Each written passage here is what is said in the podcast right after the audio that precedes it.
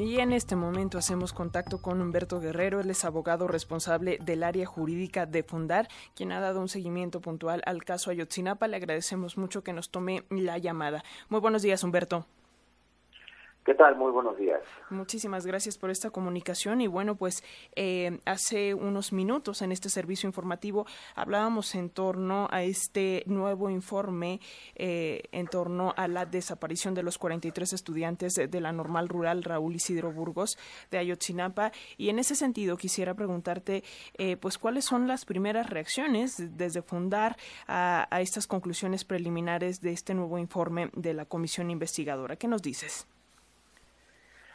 Bueno, hay que decir que las primeras reacciones de los padres y madres obviamente son, son muy fuertes. La información que se dio a conocer el día ayer es muy dura, em, pero justo por su complejidad, eh, por la dureza de la información, pues los padres y madres también quieren tomar cierto tiempo, bueno, los padres, madres y así como las organizaciones que les acompañamos, como, como Fundar, como el Centro Pro, eh, la Chinolan y Serapaz, queremos tomar un tiempo para analizar con calma la, información, no solamente su contenido, sino, digamos, poder analizar con calma su origen, las fuentes que se utilizaron, eh, su veracidad, etcétera, y también saber la valoración que hará de esta información el grupo interdisciplinario de expertas y expertos independientes de, de la Comisión Interamericana, eh, pues para posicionarnos ya sobre, sobre esta información. Em, pero de entrada, obviamente, es una información dura, em, que genera muchos sentimientos eh, eh, en las familias. Em, y sí destacaríamos el hecho, por ejemplo, de que en la información que se dio de ayer, ahora sea ya el propio gobierno quien reconoce la naturaleza del crimen de Estado de lo que ocurrió, así como el reconocimiento que hace el subsecretario Encinas de que han persistido obstáculos dentro de la misma estructura estatal, principalmente en la parte que tiene que ver con las Fuerzas Armadas y con la Fiscalía General de la República. Sobre este asunto del eh, soldado infiltrado, eh, ustedes, las organizaciones, los padres, las madres, ¿tenían conocimiento, sospechas de, esta situación? Sí, esa era información que ya se conocía, incluso en los medios ya se había hablado de esa información.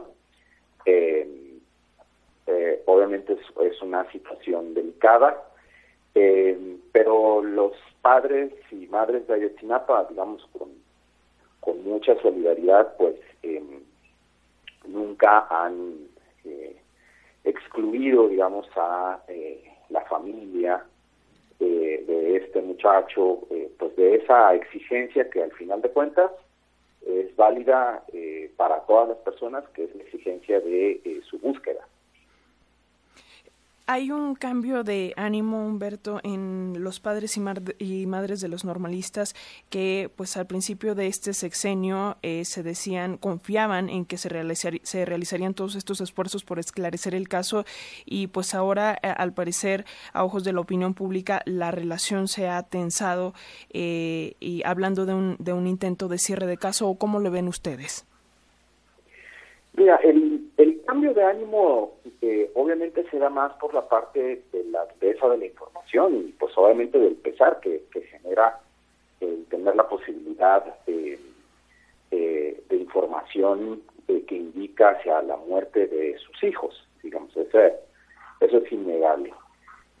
La relación eh, sí con, con el Estado, eh, con el gobierno se había venido pensando, pues porque justo los padres y madres identificaban ya desde, desde los, digamos, desde el primer año en, que empezó a funcionar la comisión, pues justo que había estos obstáculos que ahora el propio gobierno reconoce, digamos, una, una misma estructura del Estado reconoce estos obstáculos por parte de algunas autoridades. Es decir, no todas las no todas las autoridades tienen el mismo compromiso para resolver el caso, a pesar de las órdenes presidenciales que se dieron.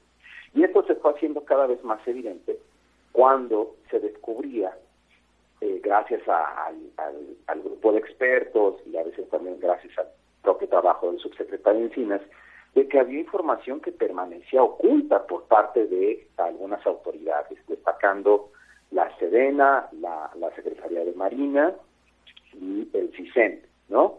Entonces era evidente que era información, que, que estas instituciones poseían información que desde un primer momento sabían que existía y aún así la retuvieron y la mantuvieron oculta y fue eh, a través de mucha exigencia que se logró liberar esa información. Entonces eso obviamente fue pensando la relación.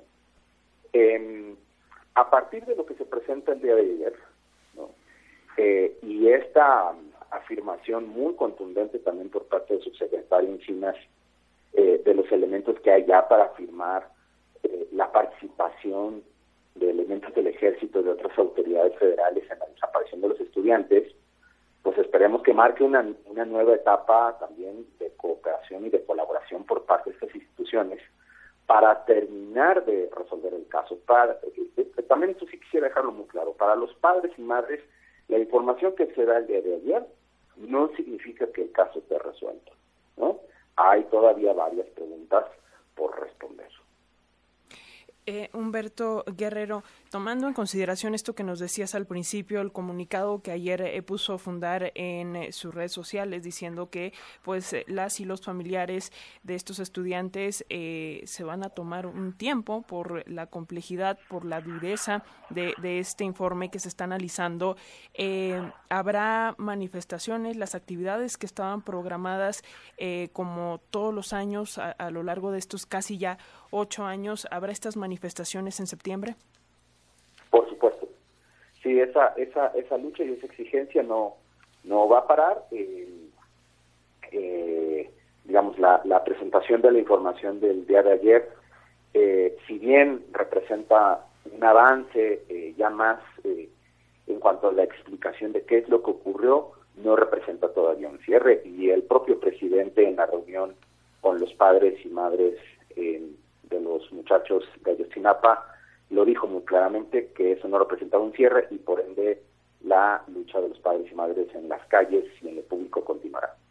Humberto Guerrero, abogado responsable del área jurídica de fundar esta organización que le ha dado seguimiento puntual al eh, caso Ayotzinapa, a las y los familiares de estos estudiantes desaparecidos. Muchísimas gracias por esta comunicación. Seguiremos muy al pendiente del eh, pronunciamiento de las y los familiares y del acompañamiento que haga fundar y si nos lo permite seguiremos en comunicación. Muchísimas gracias por el espacio. Muy buen día.